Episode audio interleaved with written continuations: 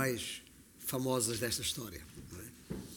É? Costumamos até pensar nele com alguma, diria, alguma sobranceria. Ah, até temos aquela famosa frase: ver para crer, como São Tomé. Como se Tomé fosse o único desconfiado. Como se Tomé fosse o único cético à face da terra. Aliás, nem precisamos ir muito longe, mesmo nesta história e naquilo que nos é dado a conhecer, especialmente nesta, neste período pós-ressurreição e principalmente no período pós-ressurreição, pergunto: como é que foi possível, mesmo assim, haver entre os chamados discípulos de Cristo gente que tinha dificuldade em crer, em acreditar na ressurreição de Jesus. Sabe por que eu digo isto? Porque nós vivemos numa sociedade, pelo menos chamada cristã. Num mundo em que a ressurreição de Cristo é uma não questão para os cristãos. Ah, nem perguntamos sequer como é que foi, quanto mais se foi. Para nós é um dado adquirido não se discute. E por isso é que uh, não vale a pena ficarmos muito preocupados com isso. Mas também nós sabemos, e, basta ligar as antenas lá fora. E quando eu falo antenas, hoje em dia incluo as chamadas redes sociais. Basta ligar-nos lá fora, estar de ouvido atento para percebermos a quantidade de histórias que por aí se contam a respeito da, da ressurreição, a respeito da Páscoa, mesmo assim e propriamente dita. Eh, podíamos até chamar-lhe de perguntas, perguntas pascais. E quando eu digo perguntas, são pessoas que se interrogam, são pessoas que fazem perguntas porque hum, têm dúvidas. E há muito mais dúvidas aí fora, mesmo entre os chamados cristãos, do que aquelas que nós pensamos. Mas independentemente disso, e já lá vamos, já lá vamos há uma coisa que, que me parece uh, importante deixar inequivocamente claro numa manhã como esta. Deixa-me recorrer às palavras de um conhecido autor inglês, uh, Michael Green, seu nome, que colocou esta questão que eu vos estou a colocar nos seguintes termos, e passo a citá-lo numa tradução livre uh, da minha responsabilidade. Michael Green terá, terá dito: o cristianismo não apresenta a ressurreição como mais um dos princípios fundamentais da sua fé. Sem a crença na ressurreição, não haveria cristianismo de todo. A igreja cristã jamais teria nascido. Com a morte de Jesus, o movimento em seu redor ter-se-ia desvanecido como uma qualquer fugaz neblina. O cristianismo se sustém na verdade da ressurreição. Desmentir a ressurreição é destituir o cristianismo. Fim de citação. A nossa sociedade tem, tanto quanto eu posso perceber, eh, e celebra duas grandes festividades no ano. Festividades religiosas, claro está. O Natal e a Páscoa. Para muitos, o Natal é uh, a maior, a maior e a mais importante festa do ano. É o tempo das, das, das, um, das trocas uh, dos presentes, tempo em que se junta a família, tempo de lindas, de lindas melodias, tempo de decoração de ruas e, casas, enfim, tudo isso. O Natal é, é como se fosse o, o culminar de todo um ano. Mas e a Páscoa? Bem, para muita gente, a Páscoa não é mais do que um longo fim de semana para viajar, para tirar uns dias de folga. Ah lá, não foi o nosso caso, por isso estamos aqui hoje. Mas é o caso de muita gente. E é o caso de muitos dos chamados cristãos que olham para a Páscoa como se fosse uma atividade de menor importância. eu diria, em linguagem futebolística, de escalão menor. Vá lá saber-se porquê. Mas por alguma razão, as coisas estão baralhadas na nossa cabeça. Porque se a Páscoa não tivesse acontecido, o Natal não teria significado algum. Se o túmulo não está vazio, não valia a pena ter gente naquele estábulo lá em Belém. Se Jesus não ressuscitou dentre os mortos, então não deve ter passado de um mal aconselhado rabi judeu que se apresentou com a mania das grandezas. Se a Páscoa não aconteceu, então não passa de uma história apenas a respeito de um obscuro bebê numa qualquer aldeia remota, numa terra longínqua e desconhecida, há para aí uns dois mil anos atrás. Ou seja, é a Páscoa que dá significado ao Natal. Agora, ainda assim, as pessoas agem como se a importância não fosse a mesma. E por isso a Páscoa é um tempo de férias, um tempo de viajar. É como se, fossem, como se fosse necessário ou fossem necessárias uh, mais provas. Mas por falar em provas, hum, e a, a, propósito do Natal, um, um dos elementos centrais do Natal, segundo a nossa fé, eu digo segundo a nossa fé porque consta em todos os credos, desde o credo apostólico, mesmo o credo apostólico uh, de Constantinopla mais tarde, o de Niceia, o, o da Calcedónia, uh, qualquer credo, também, qualquer confissão de fé de qualquer igreja chamada evangélica está lá. Bem claro que cremos no nascimento virginal de Cristo. E é verdade. É um facto inequívoco insufismável. Mas diga uma coisa: para além do facto em si e da nossa afirmação como tal, já viu alguma menção disso, além da, narrativa histórica em si, nos, nos Evangelhos? Já viu isso em outros textos? Há alguma dissertação em outros textos do Novo Testamento a este respeito? Ou foi alguma vez motivo de discussão? Não. Mas ao mesmo não podemos dizer a respeito da Páscoa e da ressurreição em particular. Aí a história é outra. Basta ler o livro de Atos, não precisa ir mais longe, e verem cada sermão, cada vez que alguém se levanta para pregar, toda a história da ressurreição está ali, constantemente, em todos os sermões. Quando os primeiros cristãos pregaram, não há menções a Belém, senão a Jerusalém. Não há menções à, à, à manjedoura, senão ao sepulcro vazio. Como se isso não saísse da cabeça de ninguém, estava sempre lá. Em 1, em 1 Coríntios 15, naquela, um daqueles momentos em que Paulo é confrontado à sua volta com pessoas que questionavam a ressurreição, que punham em causa a ressurreição. Aquele momento em que ele, em que ele ah, ah, e já agora, ele está a escrever isso à igreja, em Corinto, o que significa que dentro da igreja, dentro do, da comunidade dos chamados cristãos, alguns havia que não estavam seguros da ressurreição, que não creram na ressurreição. É por isso é que Paulo, de alguma maneira, eh, e retoricamente diz: espera aí, mas isso não faz qualquer sentido. Depois pode ler o texto em casa não é exatamente nestas palavras, mas é, é, é deste, deste, deste jeito. Não faz qualquer sentido, pois afirmar que os cristãos não ressuscitam dos mortos, como alguns diziam, é o mesmo que dizer que Cristo não ressuscitou.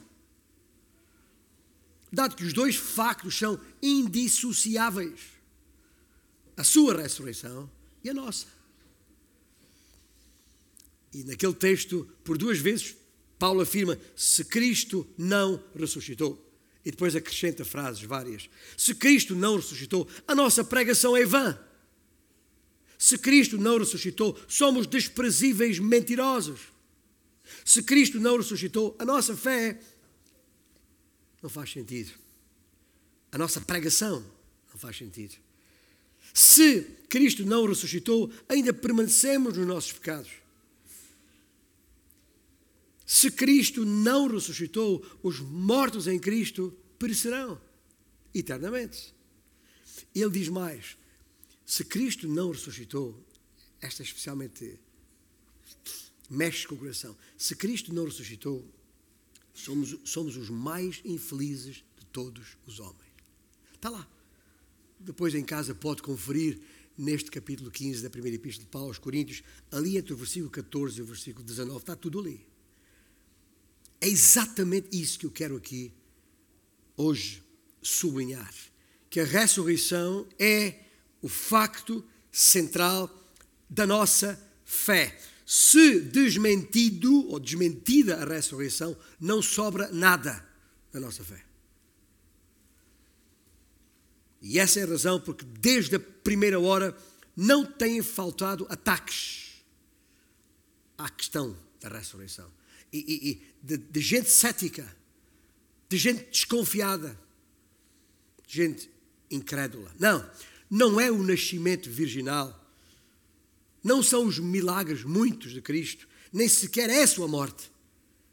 A pedra de toque do cristianismo é a sua ressurreição.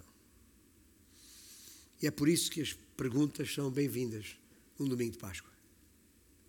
Eu, sinceramente, tem problema nenhum. Porque tudo o que tem a ver com a nossa fé assenta no facto de Cristo ter ressuscitado dentre os mortos. Se não fosse assim tão importante, porque é que as pessoas se preocupariam com isso? Ah, se duvidares de algum milagre de Jesus, és tu perdes. Mas se duvidares da sua ressurreição, os alicerces da fé entram em ruína, entram em derrocada. Portanto, se tens perguntas, estás aí sentado ou me ouvindo de alguma maneira, em algum momento, agora ou mais tarde, se tens perguntas a respeito da Páscoa, quero tranquilizar-te dizendo: faz todo o sentido. Não és o único, não és o primeiro, nem serás o último. Porquê? Porque começa e acaba aí. Se eu, se eu pudesse pôr um, um letreiro sobre uh, o túmulo vazio, é? um letreiro, sabe, um, um cartaz, uh, escreveria ali o seguinte: todos os desconfiados são bem-vindos. Todos os desconfiados são bem-vindos. O que é que eu quero dizer com isto? O que eu quero dizer com isto é que nós estávamos a ouvir sobre o Tomé, estávamos a ler sobre o Tomé, como se o Tomé fosse muito diferente de nós, ou da maior parte dos chamados cristãos. Pensa comigo, gente. Se fosses tu ou eu que estivéssemos ali naquela altura com o João, o Tiago, o Pedro, será que teríamos reagido de maneira diferente? Pergunto. E é, e é uma, e é uma e eu faço, isto, faço esta questão porque, escuta, ninguém estava à espera da ressurreição. Nem sequer aqueles que disso ou esse respeito ouviram do próprio Cristo durante tanto tempo não tinham ainda entendido sequer a razão porque Jesus morrera, quanto mais a sua ressurreição.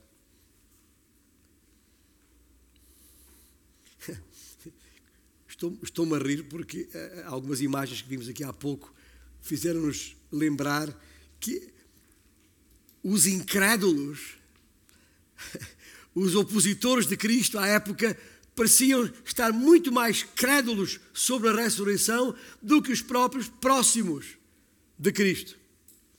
Há pouco ouvimos aquela leitura na voz da, da Thaís a respeito de, daquele uh, dia da preparação quando o principal dos, dos sacerdotes e dos fariseus foi para Pilatos e disse, eu passo a citá-lo, Senhor, disseram eles, lembramos-nos de que aquele embusteiro, enquanto vivia, disse, depois de três dias ressuscitarei. Lembramos-nos disso. Ordena, pois, que o sepulcro seja guardado com segurança até ao terceiro dia, para não suceder que, vindo os discípulos, o roubem depois de igual, e depois de igual, povo ressuscitou dos mortos e será o último embuste pior do que o primeiro.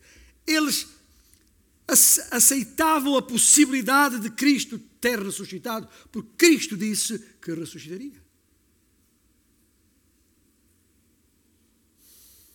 Por isso é que o Pilatos disse: leva lá uma escolta, põe, põe trancas à porta, porque se ressuscitar, não, não sai lá de dentro. Os crentes que então não estavam convencidos da sua ressurreição, porque nem sequer esperaram ou esperavam a ressurreição. Viu o pessoal quando chegou junto ao túmulo? Lá? Aquelas mulheres que chegaram para. Elas não foram ao túmulo porque era a manhã da ressurreição, gente. Elas foram ao túmulo porque era hora de, de, de, aplicar os preparos normais naquela situação para um corpo que havia sido colocado em túmulo. Havia todo aquele processo de mumificação que era necessário fazer com todas aquelas especiarias, com todos aquele, aquele, aquele, aqueles óleos. Ah, pegajosos, aqueles ungüentos todos, foi para isso que elas foram ao templo, elas não foram para. Era a hora da ressurreição. Não, de maneira nenhuma. Interessante que, de acordo com o relato de, de Marcos, ah, no, seu, no seu evangelho, depois do, do, do, do anjo lhes ter dito que uh, o que é que tinha acontecido de facto, o que é que aconteceu? De acordo com Marcos 16, versículo 8, diz: E saindo elas, fugiram do sepulcro, porque estavam possuídas de temor e de assombro, e de medo nem disseram nada a ninguém. Com o que ainda vão dizer que estamos doidas. E João? Lembra-se de, de, João? De acordo com o seu próprio Evangelho, capítulo 20, que ah, disse, naquela conversa entre Maria e Pedro, que estava ali, tiraram do sepulcro o Senhor, tiraram do sepulcro o Senhor e não sabemos onde o puseram. O corpo. O puseram, não é para onde foi, é para onde o puseram. E Lucas, na, na, naquele texto do capítulo 24 de, de Lucas, versículo 11, há um último detalhe quando as, as mulheres vêm dizer aos restantes discípulos que Jesus havia ressuscitado dos mortos. Quando elas disseram isso, porque já tinham constatado, qual foi a resposta deles? Está lá, Lucas 24, 11. Tais palavras lhes pareciam como delírio e não acreditaram nela. Está a perceber porque é que eu disse que eh, vale a pena pôr ali sobre o túmulo um cartazinho, todos os desconfiados são bem-vindos, e não se põe de parte nisto. Porque, na verdade, ressurreição é, naquelas circunstâncias, não era coisa, não era prática comum, não era uma realidade comum. Era um absurdo. Ninguém ressuscita dos mortos, muito menos três dias depois. Muito menos alguém que foi claramente eh, chicoteado um bocadinho antes da, da morte, escorraçado, massacrado, e foi sepultado e enrolado naqueles lençóis todos ali, ah, com aquela, aqueles olhos todos, aquela coisa toda. Não, não, não, não depois de, de, de, daquele túmulo ter sido selado. Nem pensar, era uma impossibilidade. Estaria-os a pensar, é claro que nós, nós ouvimos andar sobre as águas, nós, é claro que nós a, a, a, vimos fazer tantos milagres e tantas maravilhas, até o, até o vimos ressuscitar o Lázaro, afinal é o Filho de Deus. Mas ele ressuscitado, hum, está lá escrito por Marcos: estes, ouvindo que ele vivia, não acreditaram. Os seus melhores amigos não acreditaram nele. Não havia nenhuma dúvida quanto à morte. Quanto à sua morte não havia qualquer dúvida, mas quanto à ressurreição, nem as pessoas mais próximas dele. E sabe porquê? Está escrito lá, quer em João, quer em Lucas, pois ainda não tinham compreendido a Escritura, que era necessário ressuscitar ele dentre os mortos. Nem os anjos que apareceram ali, nem os testemunhos, as testemunhas oculares. Quem é que os convenceu? Quem é que finalmente convenceu aquela gente? Foi o próprio Jesus. Jesus Cristo, Ele mesmo. Não foi o túmulo vazio, não foram os anjos, o próprio Senhor Jesus Cristo. O próprio Senhor Jesus Cristo. Aqueles, aquele que eles haviam contemplado na cruz e visto morrer. Isso me traz à última questão. Aquela questão, última porque crucial. Última que podia ser, ou podia ter sido, a primeira. Pode alguém, pode alguém que se considera a si mesmo de cristão duvidar da ressurreição de Jesus Cristo?